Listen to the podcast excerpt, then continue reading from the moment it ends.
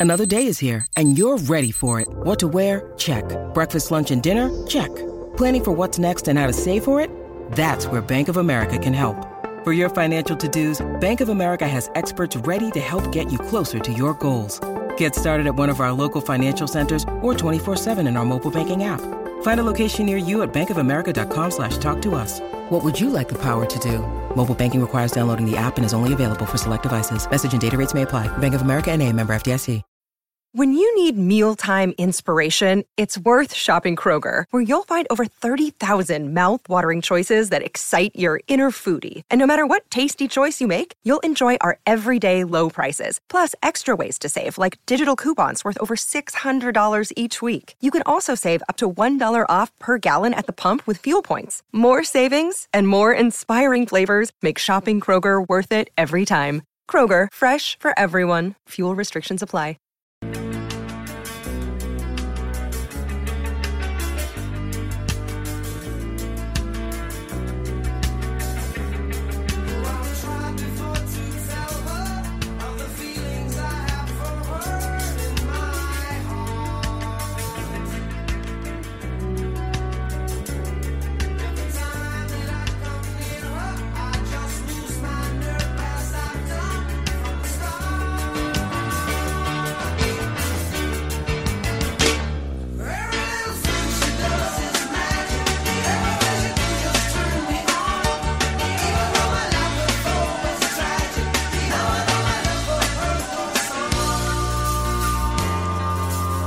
Igual han vendido algún iPhone o no, ¿no, Pedro? Bueno, parece que han vendido algunos, sí. La madre que los tuvo. 51,5 billones americanos, que son 51.500 millones de euros de ventas. Es, es una cosa de estas animaladas.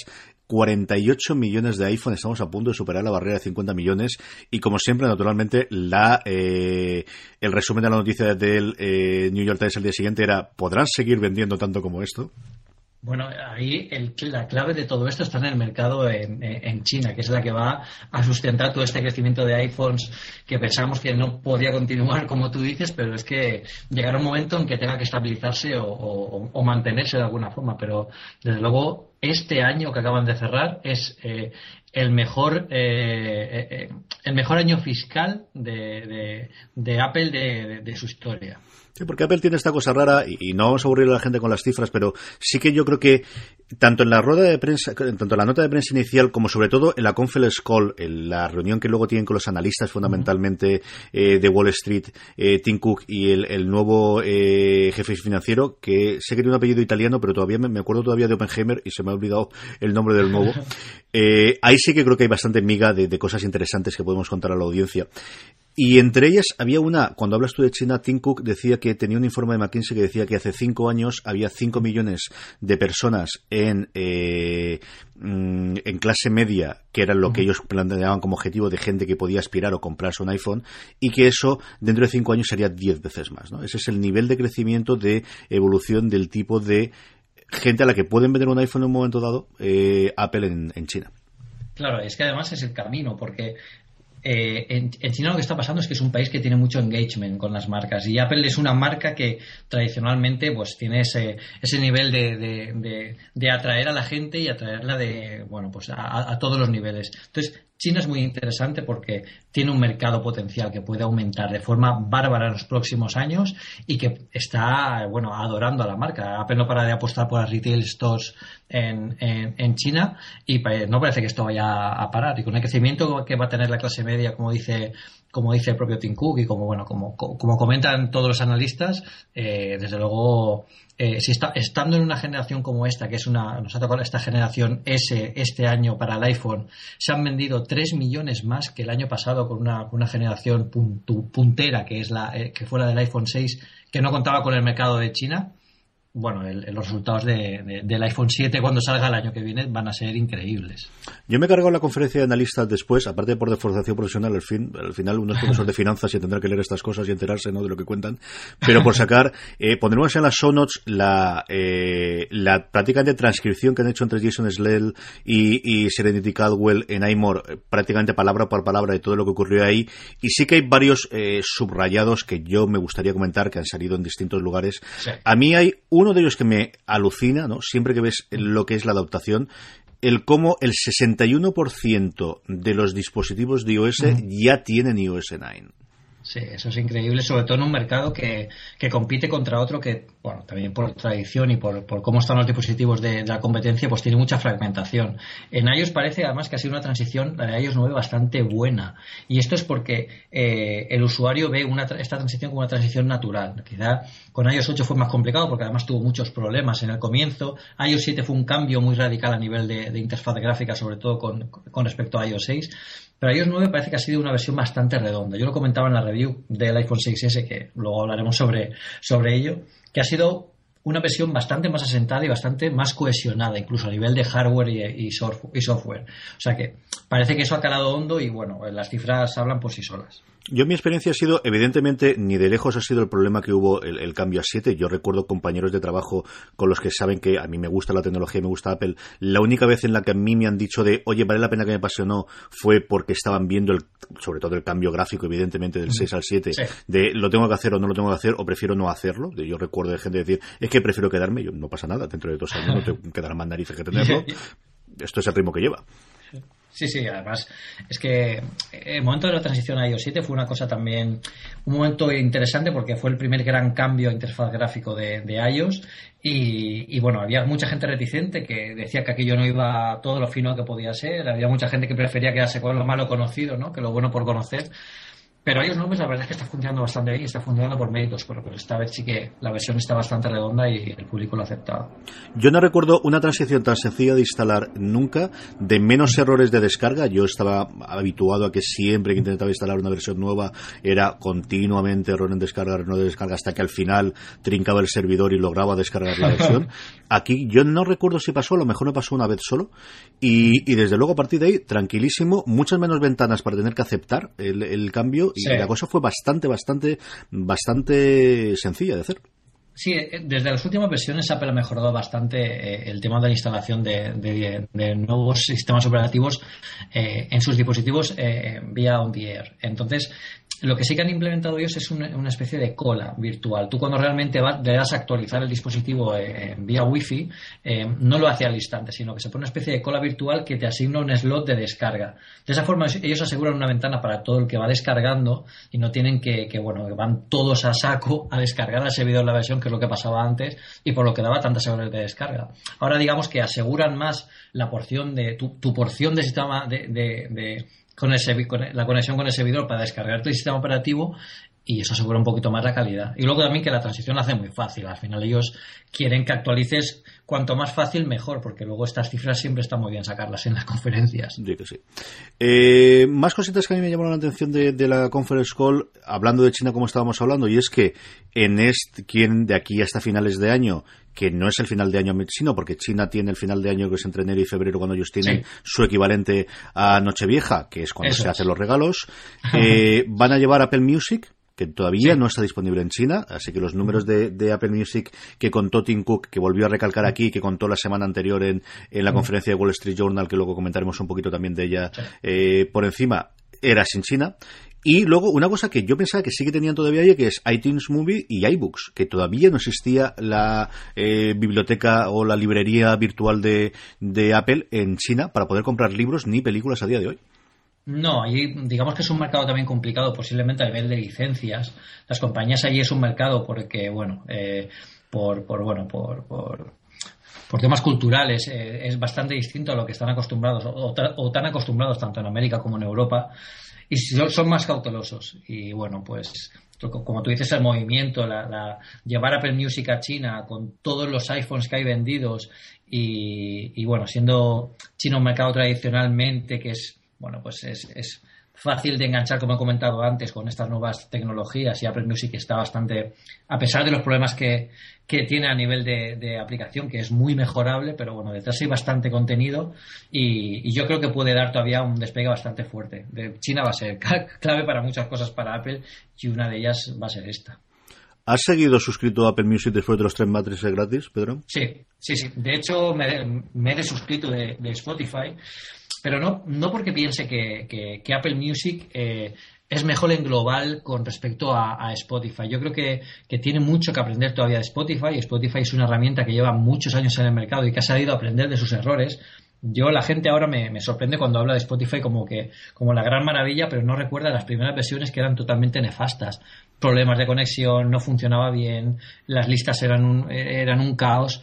Hoy en día es una versión muy rodada porque tiene mucho feedback de los usuarios. Con Apple Music, la verdad es que Apple debería haber aprendido de ese, de ese know-how que ya, que ya sabe de la competencia para hacer una aplicación un poco más por lo menos más fácil de entender. Yo todavía no sigo, no, entiendo por qué cuando yo le doy al, al, corazón dentro de una canción, eh, lo utilice para el algoritmo interno de saber qué canciones me gustan, pero no lo agregue a una lista concreta que yo quiero tener de las canciones que yo he, le, he puesto al corazón, por ejemplo. Es un, es un caos porque además tienes que hacer un local en iTunes si quieres que te aparezca, bueno, es un lío. Entonces, todo eso tienen que aclararlo mucho más porque ellos son el paradigma de, de la sencillez y con esto no lo están consiguiendo. Entonces, tiene mucho background de música y mucho potencial, pero parece que no están sacándole todavía el, partido. Yo, si te, soy sincero, ya, para acabar rápidamente con este tema, eh, a mí Apple Music me ha conquistado, pero sobre todo porque tengo CarPlay en el coche. Entonces me parece fantástico y, algo que me encanta estar en el coche y pedirle a Siri que me ponga la canción que más me apetezca oír en ese momento sin necesidad de tener que buscarla, ni descargármela, ni ponerla offline. Eh, así que uno de los motivos ha sido, ha sido CarPlay en mi, en mi caso. Y, porque, como también se ha hablado en, en, algunas publicaciones, creo que en Diverge lo comentaban, eh, quizá Apple Music no sea la, mejor opción para escuchar música en streaming que hay ahora mismo en el mercado, pero sin duda es la mejor para los que tenemos el ecosistema de Apple, porque está todo muy integrado. Y esa es otra de las grandes ventajas que, ellos tienen que explotar más. Yo he hecho terriblemente viendo la aplicación de Beats. Yo la mejor aplicación que jamás he tenido de streaming eh, fue Beats, que yo la, tuve a través de, un VPN americano y tener la cuenta americana y utilizarla. Yo no he utilizado nada ni remotamente parecido a la usabilidad, a la sencillez y al eh, descubrirte que te mandaban lo de las listas, el, curated, que es tremendamente complicado de, traducir al español, que podría ser recomendada o, no sé, ¿no? Siempre tengo ahí, no sé cómo traducirlo. Pero yo no recuerdo ninguna experiencia ni con Spotify, ni con AirRadio, ni evidentemente ahora con Apple Music, que tengo las mismas frustraciones que, me comentas tú. Y, yo dejo de utilizarla, no porque no me guste, sino porque es cierto que al final oigo muy poca música, ¿no? Y, y de estas cosas de, de al final, ¿para qué lo hago? Si lo hubiese seguido en Beats, si la aplicación de Apple Music hubiese sido solamente Beats, posiblemente sí. Eh, hablando de más cositas que tiene, que tiene Apple y que estamos esperando aquí en medio, es Apple Pay. Eh, la expansión va relativamente con paso tranquilo y lo que se han configurado es una expansión en distintos países, ojo, eso sí, solamente con American Express, lo cual en España no es que sea lo más integrado ni de lejos. y sí que han confirmado, y además con, con nombres y apellidos, que iban Australia y Canadá eh, a finales del 2015 y Singapur, Hong Kong y España, yo creo que es la primera vez que estamos en algo con Singapur y Hong Kong, a lo largo del 2016. Sí, sí, sí. Es un poco raro que nos hayan metido en este grupo porque no, no es un grupo en el que solemos estar en todos los lanzamientos de la compañía. Pero, pero bueno, eh, el, caso es, llegar. y llegar lo, lo, más pronto que podamos. Realmente, que digan en 2016 tampoco es que anuncien una gran fecha, porque 2016 puede ser diciembre de 2016 y se quedan tan panchos. Yo aquí creo que, Apple Pay eh, puede funcionar mucho más si se hubiera hecho un lanzamiento más, más homogéneo, a lo mejor en más mercados a la vez, que no solo el americano, y luego extendiéndolo a, regiones más típicas de, uso. Eh, pero bueno, también que solo hayan elegido American Express, bueno, pues son temas de, ya de sistemas bancarios, de, licencias que, tienen que resolver. Yo creo que querían estar en 2016. Si no lo hacen con American Express, posiblemente no hubieran llegado y básicamente es una, es un motivo para, para estar en 2016. Esperemos que se extiendan rápido. Tengo curiosidad por ver qué tal funciona. Yo creo que España es un país eh, eh, que sí que somos avanzados para todo el tema de, de pagos inmodernos, es decir, desde los autobuses, que yo creo que en casi todas las grandes ciudades tenemos tarjetas contactless, aunque no lo sepamos que sean eso mismo y que funcione bajo el NFC, eh, que estamos acostumbrados ya a pagar con PIN, algo que en Estados Unidos les va a costar varios años. Yo creo que todo llega en ese paso. Aquí es la cosa más normal del mundo en cualquier supermercado.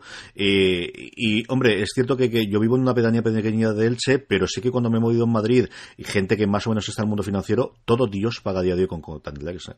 Sí, sí, sí, sí, no, estás muy, muy, muy, muy integrado. Y de hecho, eh, está tan integrado que, yo no creo que eh, la llegada de Apple Pay o sistemas similares causen una disrupción en, la gente, causen un problema en la gente que no sepa cómo, cómo tiene que tratarlo o, si se lo creen, porque el otro día me comentaba un amigo, bueno, yo no sé si cuando vaya a pagar con el reloj el cajero me va a decir, venga tío, eres tonto, que dame 20 euros y déjate de tonterías.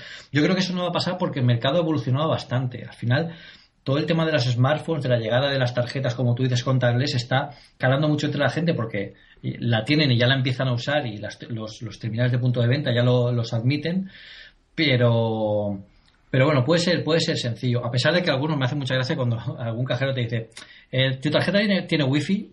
Me da por decirle, pues está no, pero bueno.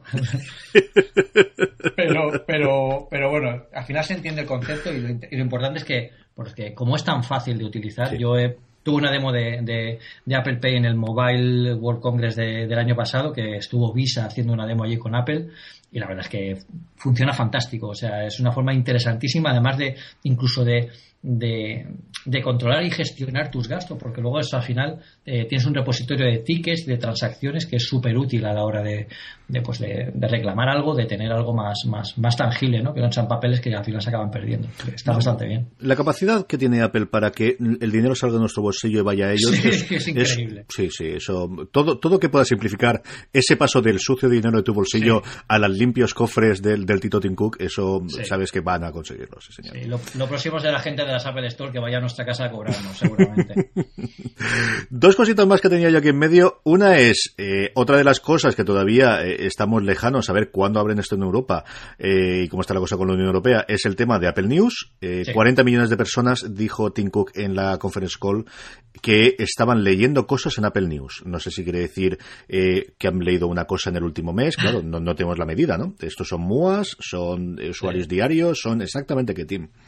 Bueno, aquí lo que pasa es, yo creo que más se refiere más a usuarios que, que por lo menos han abierto la aplicación al menos una vez. ¿no?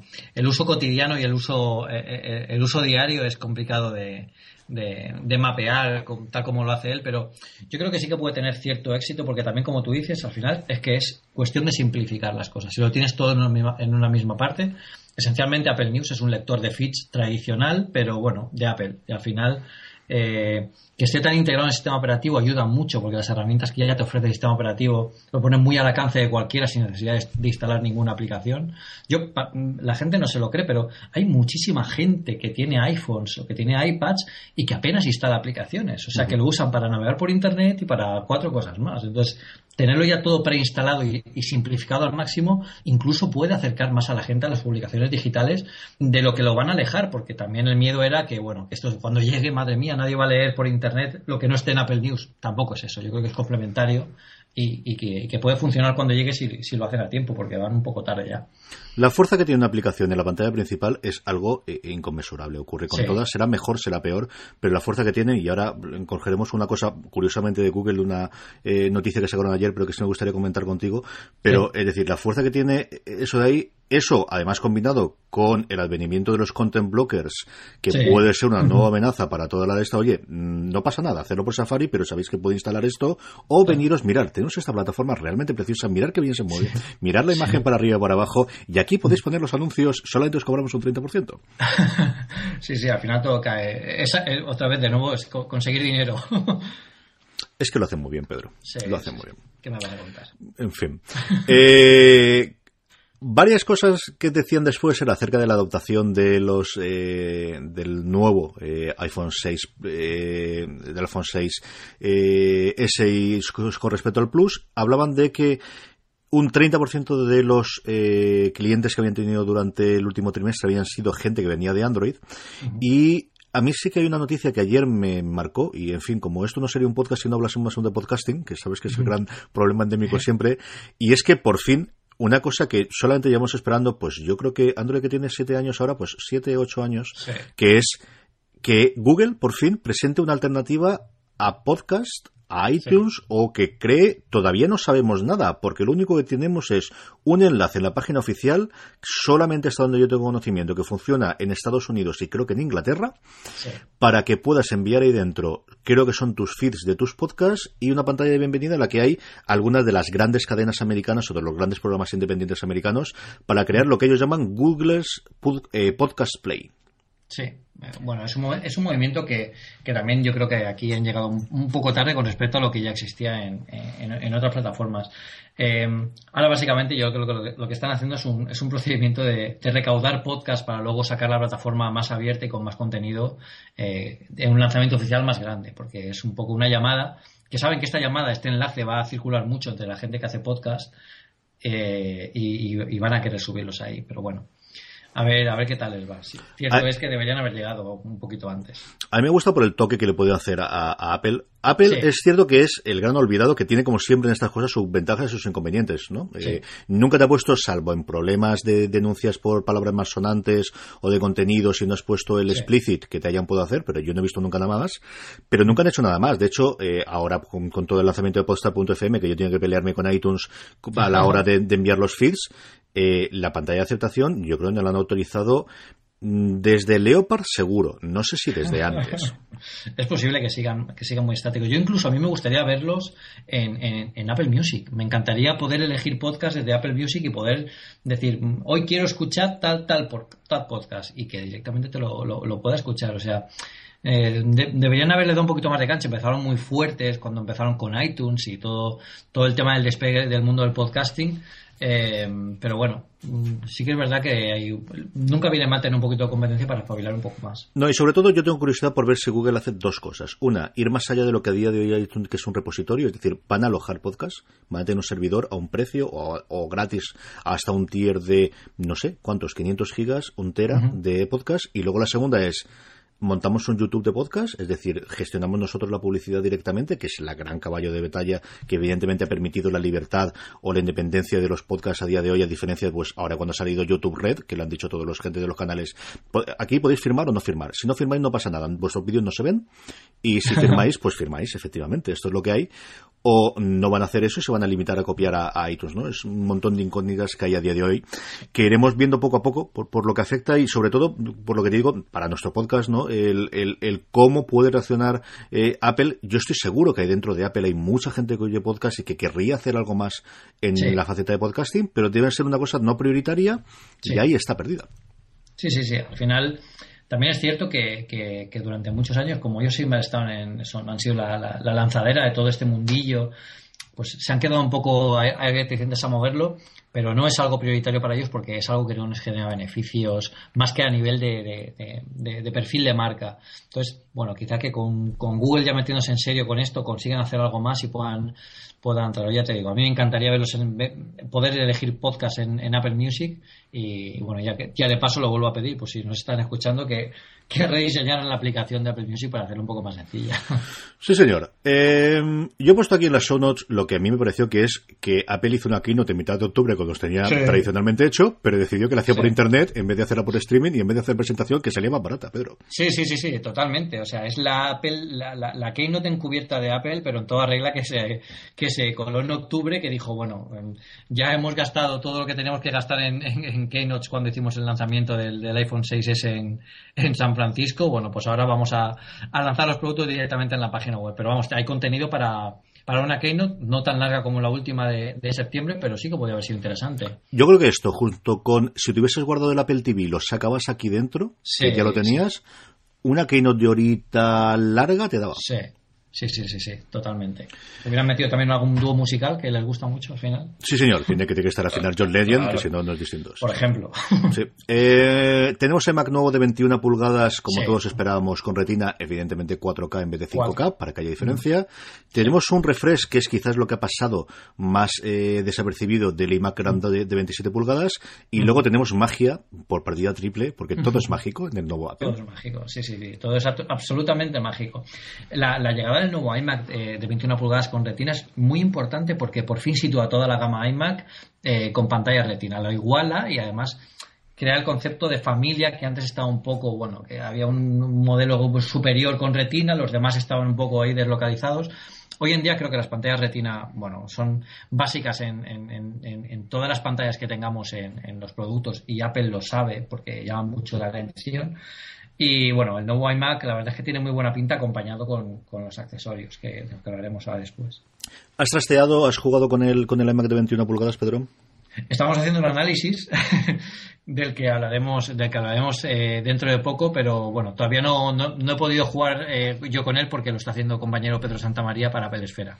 Pues hablaremos del cuando lo tengamos. A mí sí. hay solo una cosa que me sigue cabreando de estas cosas y es el 1.729 euros me parece un precio totalmente razonable, pero no sí. puedes ponerle un disco duro de 5.200 RPM en el mundo en el que estamos. Sí, sí, sí, sí, sí, totalmente de acuerdo. Yo creo que incluso se deberían pensar en eliminarlo ya definitivamente, poner discos duros SSD para diferenciarse un poco, bueno, pues de que al final no dejan de ser gama alta y tienen que dar un poco de, de imagen. Lo que pasa es que la gama alta, la, Apple, la gama baja de Apple es demasiado cara, entonces se confunde con la gama alta de otras compañías, pero sí que deberían de, de, de quitar estas cosas que al final lo que le hacen es restarle fuerza al producto porque podían haberlo haberlo hecho perfectamente con, con este con el nuevo diseño y haberse quitado de un plumazo todo todo el background este que les queda todavía de estos discos duros que no tiene ningún sentido. Yo comprendo eh, todo, sabes que yo incluso les llego a defender en un momento dado el, el, que tengan todavía un iPhone de 16 gigas para determinadas ocasiones.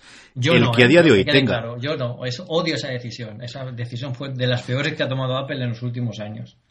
Un disco duro en el 2015 mm, que vaya en un ordenador que vale 1.729 euros con ese pedazo de pantalla realmente impresionante sí. a 5.400 RPM. Es que ni siquiera 7.200, Pedro. A 5.400 es, es, es, es, eh, claro, es que es, que es, es que te venden un Ferrari que solamente entra la primera y la segunda y de vez en cuando lo marcha atrás. Sí, sí, porque además es que se nota en el rendimiento. Todos hemos, todos sabemos cuando tenemos una, un pedazo de maquinón, lo que además, lo que carga las cosas al final es, se tienen que cargar de, de, del disco duro y eso es que tiene que notarse eh, con respecto, bueno, si vas a trabajar con grandes archivos de vídeo, más en un, en un, en un Mac con, re, con, con, retina de 4K, o sea, es, es algo que debería haberse planteado muy bien. No, además, tienes la opción del Fusion, que es cierto que ya la venden con 120 euros más ahí, y, y la siguiente que es Flash puro y duro, 256. Sí. Yo incluso, decir, creo que 128 va tremendamente forzado el iMac, pero podría ser, yo defendería antes que le hubiesen puesto un disco de, de Flash de 128 y a partir del resto de las opciones, antes de que le metan todavía un, un disco duro tradicional de, de, de giro.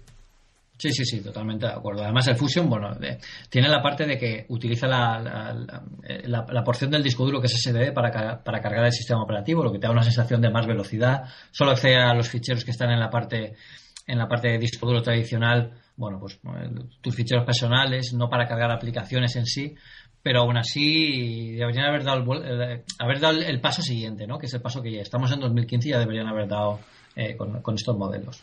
El 27 pulgadas eh, 5K han bajado un pelín de precio. Mm, el modelo y es muy potente. El modelo pelo pelado son 2.629. A mí creo que el que quiero comprarme yo me sale en 3.800, una cosa de estas, como suele ser habitual.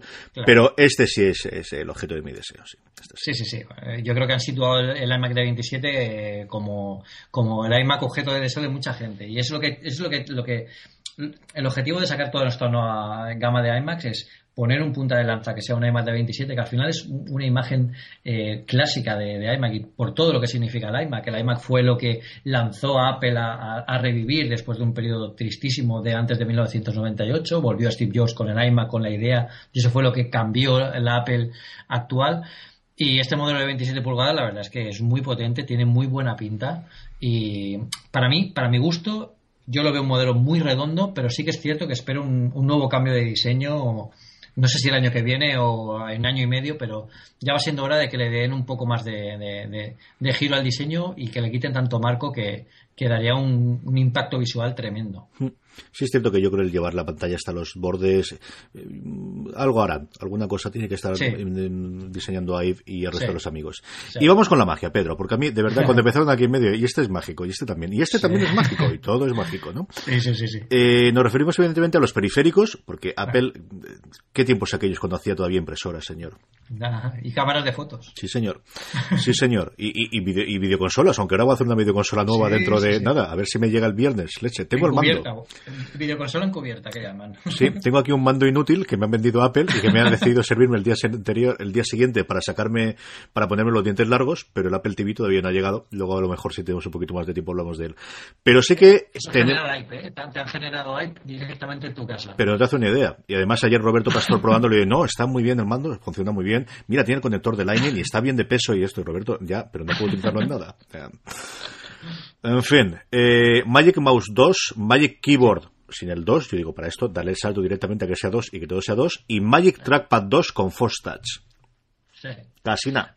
Yo, bueno, e, el Magic Mouse básicamente lo que han hecho es quitar las, la, carga por pilas, que ya deberían haberla quitado incluso con el modelo anterior, y ponerle batería, que al final es algo muy interesante, eh, porque, bueno, siempre es un coñazo tener que ir cambiando pilas, aunque vayas con pilas recargables, siempre se te acaban en el peor momento. Sí.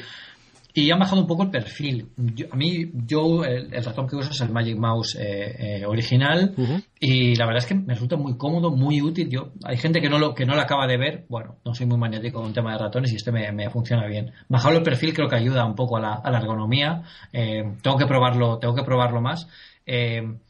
Pero, pero sí que es cierto que no me gusta absolutamente nada que no hayan puesto una carga magnética, por ejemplo, en el ratón. Que tengamos que darle la vuelta al ratón y enchufarle el cable por detrás como, como con panza arriba no, no, tiene ningún sentido en un, producto que, que, además Apple ya sabe cómo hacer cargas magnéticas porque las tiene en el Apple Watch. Eso te voy a decir yo, es que además eh, pide a gritos el que el cacharro del Apple Watch lo pudieses utilizar en el ratón. Por ejemplo, eso hubiera sido una solución mm, de, de, cuidar los detalles al máximo y además cohesionar un poco todos los dispositivos. Pero es que incluso hay, hay accesorios para el Magic Mouse original que sustituyen las pilas por, un, bueno, por una pequeña batería que la pones y que luego se carga por inducción dejándola en una base. Eso hubiera sido una, una, una elección digna, entre comillas, de, de, Apple, de, diseño de Apple. Yo creo que han optado por, bueno, viendo que se les encarecía mucho el, ratón porque es muy caro para, para, para, bueno, para, para ser un ratón. Eh, si hubieran puesto una carga por inducción o algo así, se les hubiera subido un poco de precio. Yo no dudo que salga. Eh, eh, con una próxima generación o, con algún tipo de, nuevo accesorio que, bueno, nuevo accesorio es complicado porque este no se puede abrir, o quizá con una nueva generación, pero sí que es cierto que deberían haberlo hecho. Luego hablamos del precio, yo creo que es el otro gran caballo de batalla de, es mucho, yo creo que sí que es mucho dinero, no sé si es caro o no, eso es lo que tengo todavía la, idea en la cabeza. Eh, el tecladito, ya hemos muerto totalmente el teclado con numérico, que a mí se hace polvo, porque yo tiro un montón de Excel y me vendría muy bien el tener el teclado numérico a la derecha para el inalámbrico, no solamente para el del cable. Eh, ¿Lo has llegado a probar, Pedro? ¿Has visto la altura, si es más cómodo de usar? Sí, bueno, es muy similar a, la hora del uso de como es el anterior. Sí que es más estable porque como el anterior no tenía toda la base que reposaba sobre la mesa, este es bastante más estable, es, un, es un producto más compacto, es más cómodo al teclear, tiene un perfil más, más, más, bueno, más, sencillo, más, más a, ras de, de, mesa. Em, y el, bueno, el, el, recorrido de las teclas es también muy similar, básicamente lo mismo. Yo aquí me gusta bastante el, nuevo Magic Keyboard, sobre todo también el hecho de que también lleva batería. Este sí es muy fácil de cargar con el cable, puesto en la, en la, en la posición correcta, no tienes que darle la vuelta, cosa que sería absurdo en un dispositivo como este. Yo aquí sí que he hecho de menos, yo publiqué en 4.12 en mi blog personal eh, cómo me gustaría que fuera este modelo que han sacado ahora, porque lo imaginé hace un año, cómo me gustaría que fuera, y yo he hecho en falta que las teclas sean retroiluminadas, porque muchas veces, bueno, pues estás escribiendo a las tantas en casa y no tienes tantas luces encendidas, entonces bueno, si estás en un ambiente tranquilo de luz, pues me gustaría que las teclas se, se retroiluminaran, que saben cómo hacerlo de sobra, porque fueron de los primeros que lo pusieron en los portátiles y hubiera también dado un impacto visual al producto un poco más de, de, señorío, ¿no? De lo que se dice de, de imagen potente. Pero bueno, el teclado está bien, es una evolución del anterior, tiene la carga por batería que no está nada mal y, parece, me parece bastante cómodo. quiero probarlo un poquito más para darle un poco más de, de vidilla, que esto al final cuando se nota en esos momentos. Sí, yo estoy diciendo, yo le he hecho falta, aunque fuese un modelo superior que fuese más caro, pero yo creo que solamente quería hacer uno, el que tuviese la opción de tener el teclado extendido, a mí sí, me hace mucho ver el que tenga los números y el retroiluminado desde luego. Esa es una cosa que no te das cuenta hasta que vas a utilizarlo de leche este no lo tiene. Sí, e, eso es cierto, ¿eh? Bueno, para el tema del teclado numérico siempre hay accesorios. Creo que hay una, mm. creo que es Griffin que tiene un accesorio que es un tecladito numérico aparte, pero claro, ya no es el diseño. Ya te rompe un poco si tienes el nuevo trackpad, el nuevo Magic Mouse y el nuevo keyboard y no tienes el mismo diseño en el, teclado numérico, es algo ahí que te ah, dices, no, no puede ser.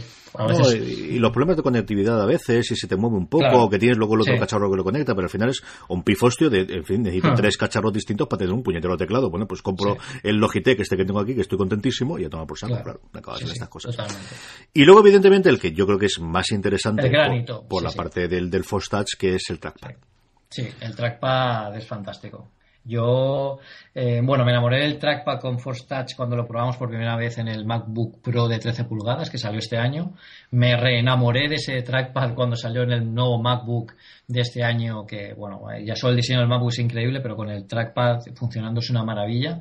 Yo creo que es un grandísimo acierto eh, sacar este trackpad con Force Touch de forma independiente porque, eh, bueno, no sé si conoces a alguien que lo, que lo tenga, pero quien prueba un trackpad en un escritorio no quiere volver a ver un ratón en su vida. O sea, es algo sorprendente. Y este, este trackpad además tiene muchísimo más eh, amplitud de campo para poder, para poder trabajar, que lo han, lo han extendido casi de, a, las cuatro esquinas el, los sensores. O sea, que tiene que, tiene que que dar mucho de sí. Yo creo que esto a la gente le va a gustar bastante. Yo tuve una época en, lo que trasteé uno, tenía uno para utilizarlo en el Mac Mini que tenía conectado a la tele, eh, que me era más cómodo, pero por el follón precisamente de las pilas y de cómo era el, pulsar, que al final era un movimiento físico hacia abajo, era complicado de tenerlo en el, encima del pantalón o el resto para moverlo, entonces me lo subí durante un tiempo arriba al despacho y es cierto que a mí me gustaba, pero al final acabé utilizando más el Magic Mouse, que yo soy un enamorado, ¿eh? Yo a mí sí, me encanta el Magic. Ahora, este tengo que confesar que a mí me atrae muchísimo, eh, por varias cosas de trabajo, yo creo que en cuanto a las aplicaciones, algo parecido a lo que yo creo que ocurrirá con el iPhone y comentaremos después eh, con el 3D Touch, conforme las aplicaciones los tengan, ahora que pues por toda la cadena ha empezado a trastear con programas más profesionales, las posibilidades que tendría esto en un Logic, por ejemplo, a la hora de editar podcast, tiene que ser espectacular. Sí, sí, sí, es tremendo. Y ahora se están moviendo mucho las pilas.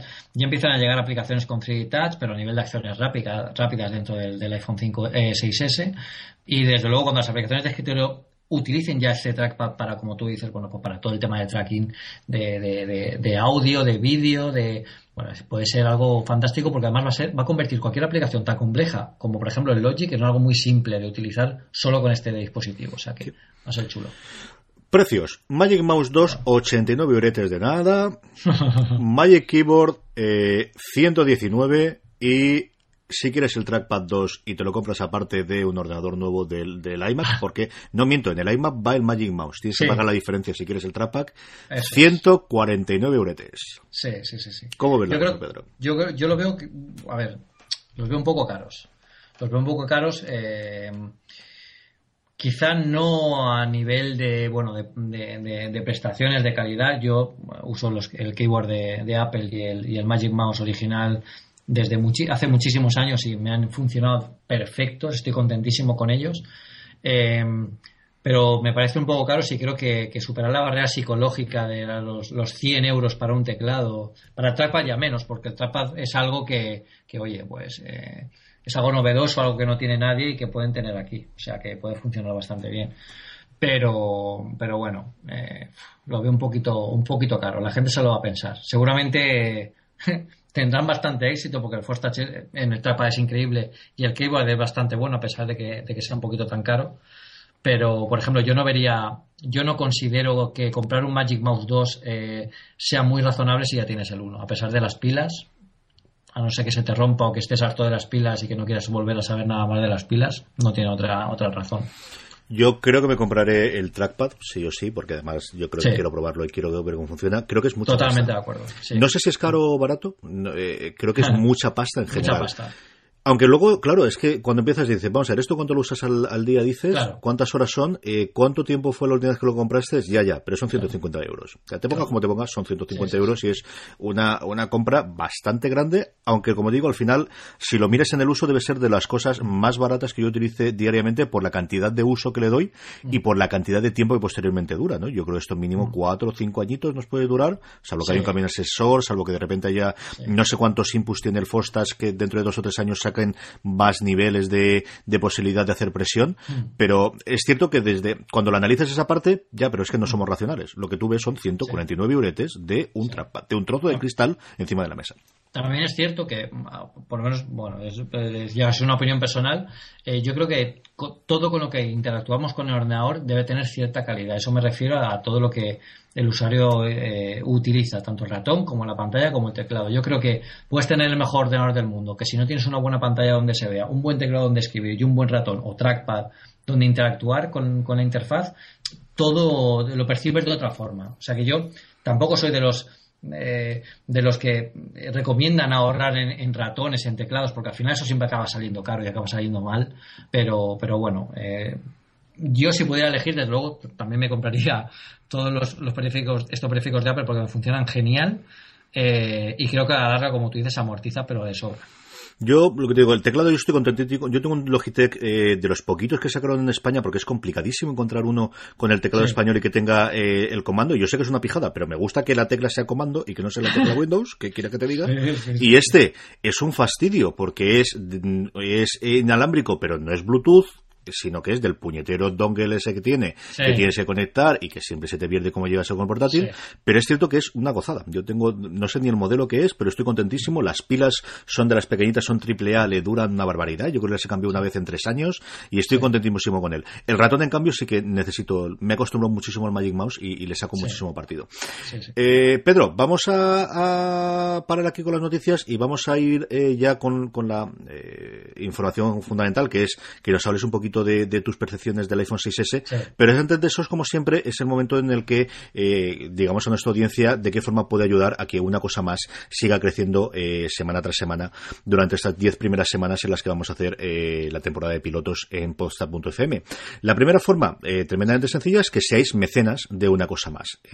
¿Cómo podéis hacer mecenas? Vais a podstar.fm barra mecenas y ahí tenéis listados todos los podcasts de la cadena, incluidos el Una cosa más y y tenemos que dar las gracias, y lo haremos todas las semanas, a todos los nuevos mecenas que tenemos, y en este caso a Javi Lozana, que ha sido el primer mecenas que hemos tenido en una cosa más, lo que nos ha hecho mucha ilusión, Pedro. Sí, sí, bueno, a mí me ha encantado. Además, eh, conozco a Javi desde hace muchísimos años porque, bueno, eh, somos followers en Twitter y hablamos, siempre debatimos.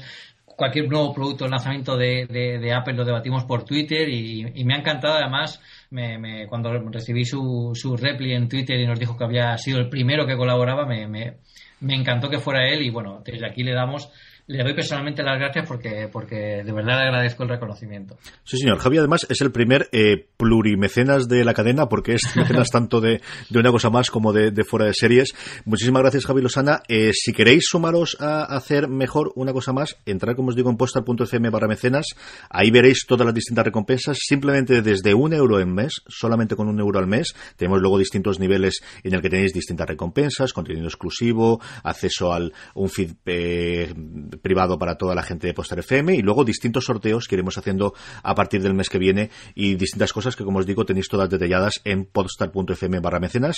Y la otra, más sencilla todavía que esta, es la próxima vez que vayáis a comprar en Amazon.es, la próxima vez que compréis en Amazon España, en vez de entrar de la forma que habitualmente entráis, entráis desde esta dirección que además tendréis las show y que tenéis si estáis con vuestro eh, iPhone o cualquier otro, es decir, si estáis desde Android, tampoco lo vamos a tirar, ¿verdad que no, Pedro? Desde luego que no. Eh, desde podstar.fm barra una cosa más Amazon, todo seguido. Podstar.fm barra una cosa más Amazon. Entréis desde ahí, os llevará a la página principal de Amazon.es eh, y cualquier compra que hagáis, una pequeña comisión las tendremos para, pues, poco a poco ir mejorando el programa. Y ahora ya sí, Pedro, eh, dame envidia y háblame del 6S. 6S, 6S Plus, ¿qué has trasteado y con cuál te quedas al final, Pedro? Bueno, he trasteado los dos, eh, con el 6S y el 6S Plus. Eh, yo siempre he sido del, Plus y es por una razón muy sencilla. Yo no, no, no, no, pensaba que me iba a gustar el Plus, me pasó con el 6 esto. ¿eh? eh, apenas envió, bueno, me envió los dos para poder probarlos y bueno, yo tenía que, nos podemos quedar uno para review y otro tenemos que devolverlo. Entonces yo preferí quedarme con el 6 Plus porque pensaba que me iba a quedar con el 6. El 6 Plus era muy grande, no era para mí, eh, en el bolsillo, yo venía, veníamos todos de un iPhone 5S al final.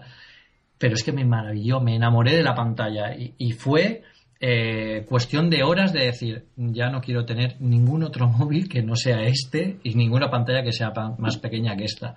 Así que desde aquel momento, bueno, es el Plus el que, el, que he basado todo el review del, del, 6S, a pesar de que también hemos revisado el, el, que no es Plus.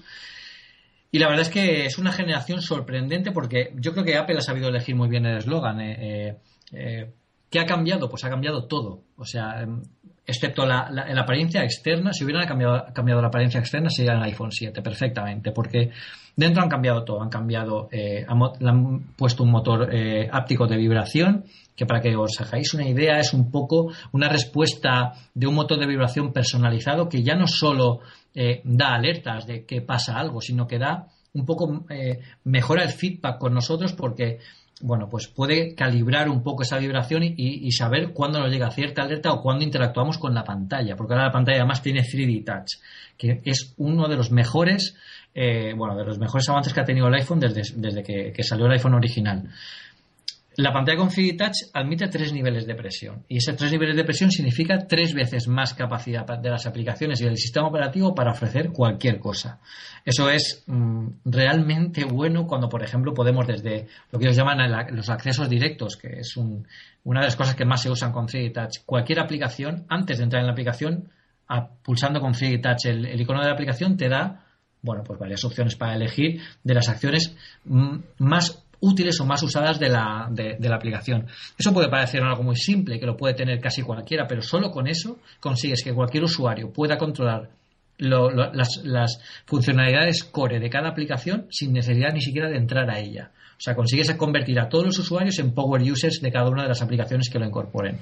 Y luego ya dentro de juegos, por ejemplo, eh, bueno, utilizando el CD Touch para ajustar el nivel de presión y ver, eh, bueno, pues qué, cómo disparas, cómo entra un, eh, bueno, un personaje dentro de una escena, cómo, cómo, sale, cómo se mueve por un entorno virtual en 3D, porque tú estás interactuando en 3D, en 3D realmente, pulsando la pantalla, es todo un cambio realmente, realmente bueno. Yo cuando lo anunciaron eh, estuve pensando, yo creo que lo comentamos en el último programa o lo hablo contigo, de eh, cuántas veces hago exactamente lo mismo cuando hago el, teléfono, ¿no? Y es cierto que posiblemente las veces que yo cojo el teléfono y lo, y lo arranco desde que tengo el Apple Watch se ha reducido, no sé si en un 50%, en un 20 o un 80, pero que se ha reducido sin ninguna duda para todo el tema de las notificaciones.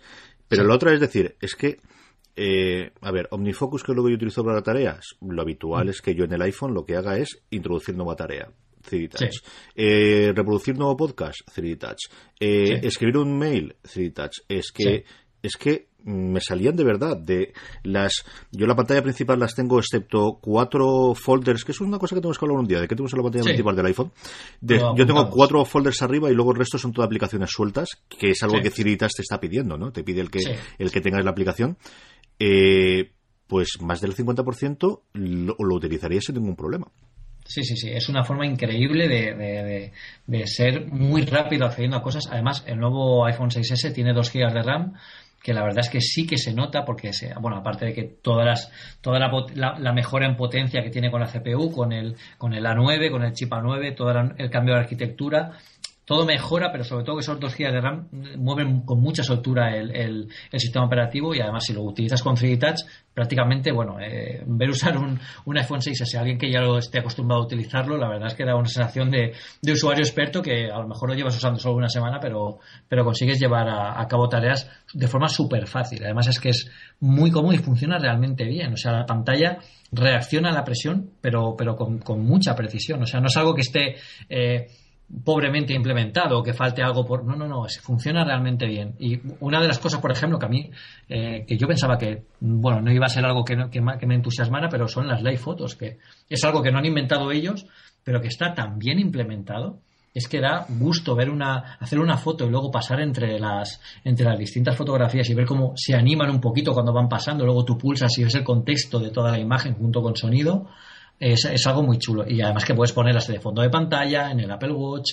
es, eh, funciona realmente bien. Yo estuve trasteando eso y el 3D Touch el otro día en, el Catwin de Alicante, que es el sitio donde encontré que, tenían los eh, tanto el S como el tanto el 6S como el 6S Plus y estuve trasteando el Plus, que yo también soy totalmente, decir, a mí todos los demás me parecen de juguete. Yo desde que tuve el, sobre todo, vamos, cuando ves un 4 ni te cuento, ¿no? Pero incluso viendo un 5 o un propio 6 me parecen de juguete. Pero sí, quería preguntarte por dos cosas, porque creo que sí que necesitas el uso habitual, que era cómo, cuánto se notaba la RAM, que yo lo noté una barbaridad con el iPad, y la otra era eh, todo lo que he yo de la rapidez que tiene al entrar con el lector de huellas dactilares para lanzar directamente la, la pantalla principal. Eso, eh, por, justamente por la rapidez que tiene eh, el Touch ID, es por lo que titulé a mi, a mi análisis la magia de lo efectivo. Y es lo que han hecho en Apple en esta generación. Es conseguir que todo lo que ya tenían, eh, cambiarlo radicalmente para que diera la apariencia de que es lo mismo, pero que realmente fuera algo que es que está totalmente es, es, el doble de potente, el doble de rápido que, lo que teníamos anteriormente. El Touch ID en esta generación es tan bueno que es que parece que no haya. O sea, solo pulsas durante medio segundo el, botón con el dedo y es que estás dentro de la pantalla. Yo, de hecho, eh, se lo puedes preguntar a cualquier usuario de iPhone 6S, es que para ver el, fondo de pantalla, si queremos probar con las live fotos o queremos ver si hay alguna notificación, tenemos que pulsar el botón lateral porque no podemos pulsar el botón de, de Touch ID porque entramos en el escritorio directamente. O sea, eso es algo increíble como han mejorado la nueva generación. Y es algo que habla mucho de los detalles, porque fíjate que eso es algo que, bueno, el Touch ID anterior funcionaba, pero muy bien, no hacía falta cambiar eso. Pero como era un campo en el que ellos pueden evolucionar, lo han hecho sin necesidad de que nadie se lo diga o que sea un, problema. O sea que yo lo vi porque evidentemente no podía probar eso en, la tienda, pero lo vi en el vídeo tuyo en la... no me acuerdo si era en análisis o en el primero que hiciste de estos son los nuevos iPhone 6S y 6S Plus. Primer contacto, sí. Eso es. Pondremos los dos links para, para que leáis y veáis y oigáis a, Pedro en las show notes de las dos, eh, como os digo, el primer contacto y luego la review posterior, el análisis de Apple Esfera. Eh, dos preguntas solamente más se me quedaban, Pedro. Primero, eh, ¿tienes el rosa o cuál es el que te has comprado al final? y dos, yo tengo un 6 Plus, me cambio al 6S. Mm, sí, no. ¿Tú qué dices?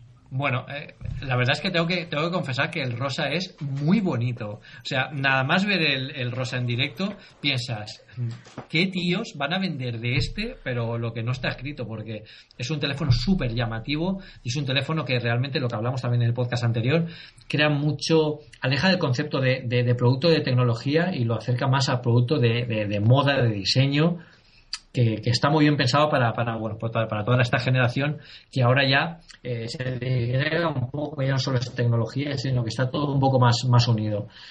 Sobre si cambiarías al, 6S, yo esta es la primera generación en la que sí que recomiendo eh, un cambio al, modelo S, eh, pero solo si necesitas tener un cambio un poco en la forma de trabajar. Si notas que que, bueno, que puedes trabajar un poco mejor, que necesitas un poco de rapidez a la hora de hacer tareas cotidianas y, y, bueno, y, y, hacer aplicaciones, eh, bueno, todo el tema de, conseguir un poco más de agilidad en tu día a día, recomiendo al 6S porque realmente es que es otro móvil. O sea, olvidaos de que por fuera es igual y que no han cambiado nada. Es totalmente distinto y es mucho más rápido. Pero mucho más rápido de, de forma que es una nueva generación prácticamente.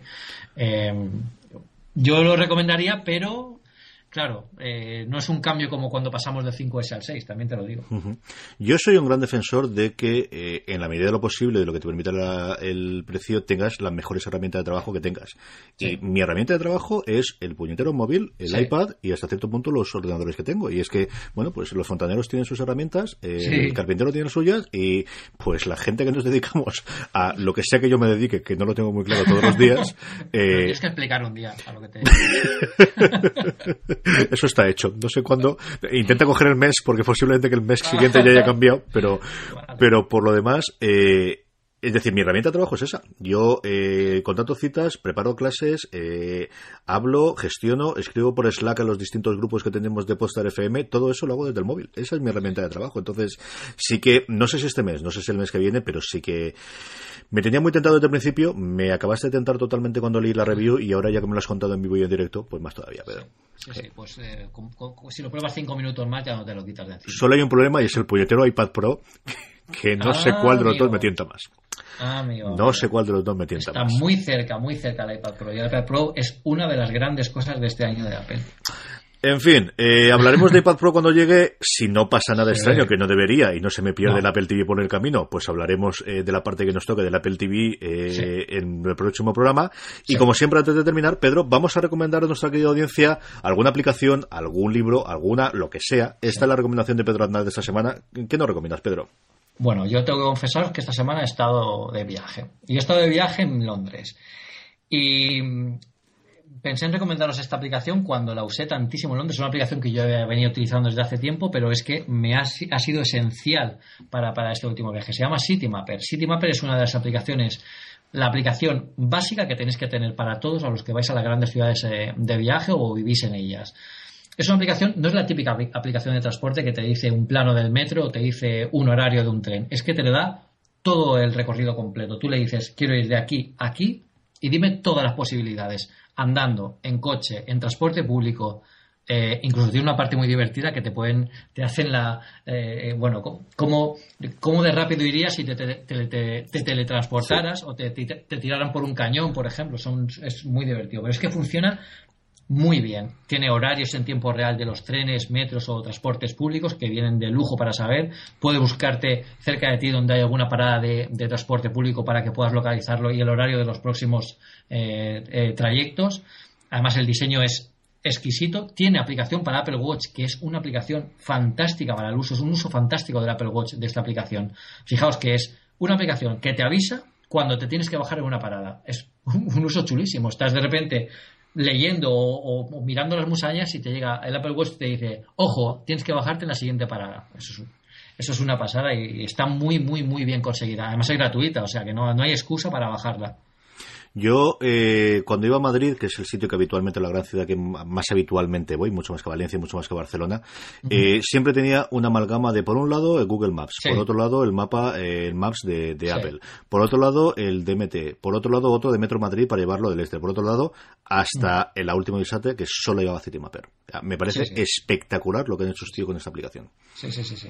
Fantástica, fantástica. Es eh, lo que contabas tú, yo recuerdo de, la duración, de decirme en qué salida, si no recuerdo mal, en qué salida del metro tenía que salir, porque al final ya no solamente en qué parada tienes que bajar, sino cuando te dan cuatro opciones distintas de salida, y hasta que nos llega aquí lo que presentó Apple de las estaciones de tienes que salir por esta, en CityMapper lo tenía, a mí me parece sencillamente espectacular, espectacular, de verdad. Si no, si no, la tenéis, eh, CityMapper, pondremos de todas formas el link en las sonos para que directamente vayáis a la, a la iTunes Store, a la App Store, perdonadme, y, la descarguéis directamente. Vale muchísimo la pena que la tengáis instalada, pero desde ya. Solo tiene una pega y es que, evidentemente, tanta, tanta información necesitas tener eh, en determinadas ciudades únicamente. Sí, sí, está en, bueno, en las grandes ciudades, Londres, Nueva York, Barcelona, Madrid, hay, hay bastantes más.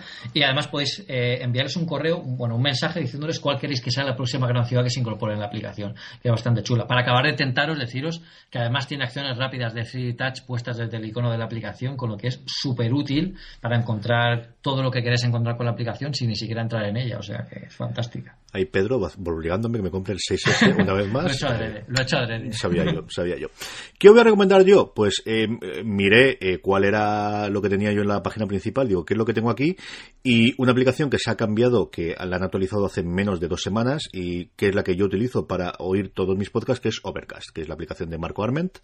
Eh, ¿Qué tiene Overcast? Hombre, tiene dos cosas a las que eh, yo mm, cuando te acostumbras a oírlos ahí, si la oyes en otro programa de podcast distinto, es más extraño. La primera lo tiene el Voice Boost y es simplemente comenta el volumen y es algo que se agradece muchísimo, tanto con auriculares como yo oigo muchísimo podcast en la cocina cuando estoy cocinando y no siempre llevo eh, algún altavoz aparte y se echa mucho de menos cuando no lo tienes. Sí. Totalmente de acuerdo. y luego el Smart Speed, que es que él automáticamente va regulando el que el podcast vaya un pelín más rápido. Yo solamente lo he tenido en un podcast en que lo hizo mal, que de repente la gente no se leía nada, pero eh, va regulándote, ya no es el 1.25 o el 2 por, sino va incrementando, va acortando las pausas y funciona muy bien. Aparte de eso, a mí me gusta mucho eh, estéticamente, me gusta mucho la, sincronización que tiene con iPad y con iPhone, porque yo también oigo mucho podcast en, el iPad, eh, como os digo, normalmente cocinando y lo demás. tienen la versión 2.0 que he presentado ahora una cosa que espero que se imponga, que es los capítulos dentro del podcast, que es algo que en su momento iTunes defendió, pero necesitabas que estuviesen en AAC pero que siempre ha podido hacer MP3, pero que nunca nadie ha tenido. Y el, gran, el principal problema es que a día de hoy no hay ninguna aplicación que fácilmente y sin ser cara hay un servicio eh, web que te permite hacerlo. Yo lo estuve trasteando para La Ventana Indiscreta, que es el programa que quizás tenemos con más eh, secciones claras eh, en la cadena, y es cierto que funciona muy bien, pero te sale muy caro eh, a la larga el, el, hacerlo constantemente con todos. Y los capítulos en MP3 que tiene Overcast es de la forma más fácil de navegar que yo he visto nunca en ningún podcast. Sí, sí, súper sencilla. Además, yo también la recomiendo, la utilizo ¿eh? también para, para oír podcast y creo que es una excelente recomendación, sobre todo porque también lo, la uso mucho, como tú dices, ¿eh? para cuando estás cocinando, cuando estás por la mañana saseándote, te pones el, el podcast para oírlo y siempre puedes aumentar un poquito más el, el sonido y es fantástica. Y además ahora la versión 2.0, la 1.0, eh, lo que te era era freemium, pues a 5 sí. dólares, o, vamos, aquí un día nos costaría los 5 euros seguro, el permitir que Voice Boost más speed funcionase eh, continuamente o tuviesen más de, no me acuerdo si era X podcast. Sí. Ahora Marco ha decidido hacerla gratis, lo que acepta sí. son donaciones, un sistema muy parecido al que hacemos nosotros con nuestros mecenas y que vamos, eh, puedes hacerle des un, en lo que pides un dólar al mes y puedes hacer un incremento de 3, 6, 12, yo pagué 12, y lo digo claramente es un programa que sí. utilizo todos los puñeteros días. Claro. Y yo creo que es una cosa que eh, él tiene un post en el que explicaba el por qué lo había hecho gratis, que vale mucho la pena, y lo pondré en las sonots, sobre sí. todo a la luz de lo que hemos comentado antes de que Android iba, Google iba a crear el, el podcast play, está curioso de, de, leer, aunque sea mucho de eh, podcast hablando de podcast, y yo lo sé. Pero vale la pena que le eches un ojo a Overcast, ahora que además hay gratis, no hay ninguna razón para no bajárselo, bajarlo, es. una vez más lo pondremos en las sonots, y yo creo que vale mucho la pena que, que la trasteéis si no la usáis todavía. Eh, Pedro, sí. ya hemos acabado el primer programa. Fantástico. La semana que viene hablaremos de Apple TV. Sí. Veremos si sí o si no del iPad Pro. Yo creo que todavía no habrá llegado, pero a ver qué es lo que tenemos por ahí en medio. Estará en camino. Eh, veremos a ver qué noticias hay más en el mundo de Apple. Esperemos tener follow-up, así que todos vosotros eh, que queráis eh, comentarnos y hablarnos. Hay dos formas muy sencillas de, de, escribirnos. A través de correo, una cosa más, arroba podstar.fm. Y luego en Twitter y en Facebook eh, nos buscáis directamente. En Twitter es uno con número cosa más. En Facebook una cosa más. Nos buscáis de las dos formas. Eh, y estamos ahí porque nos encantaría muchísimo que nos cuente, que, nos preguntéis, que nos comentéis qué queréis que hagamos y que la primera sección del programa siempre sea un follow-up, una los correos y el resto de comentarios de nuestra querida audiencia audiencia. Pedro, nos vemos la semana que viene. Nos oímos y nos vemos la semana que viene. Un placer como siempre y hasta dentro de poco. Hasta dentro de poco. Esto es una cosa más. Uh, well, but there is one more thing. There is one more. No wires. No wires. Vale, ¿el avión que tengo de fondo lo llegas a oír? Sí. Nah, esto de vivir en Torrellano tiene estas cosas, pero bueno.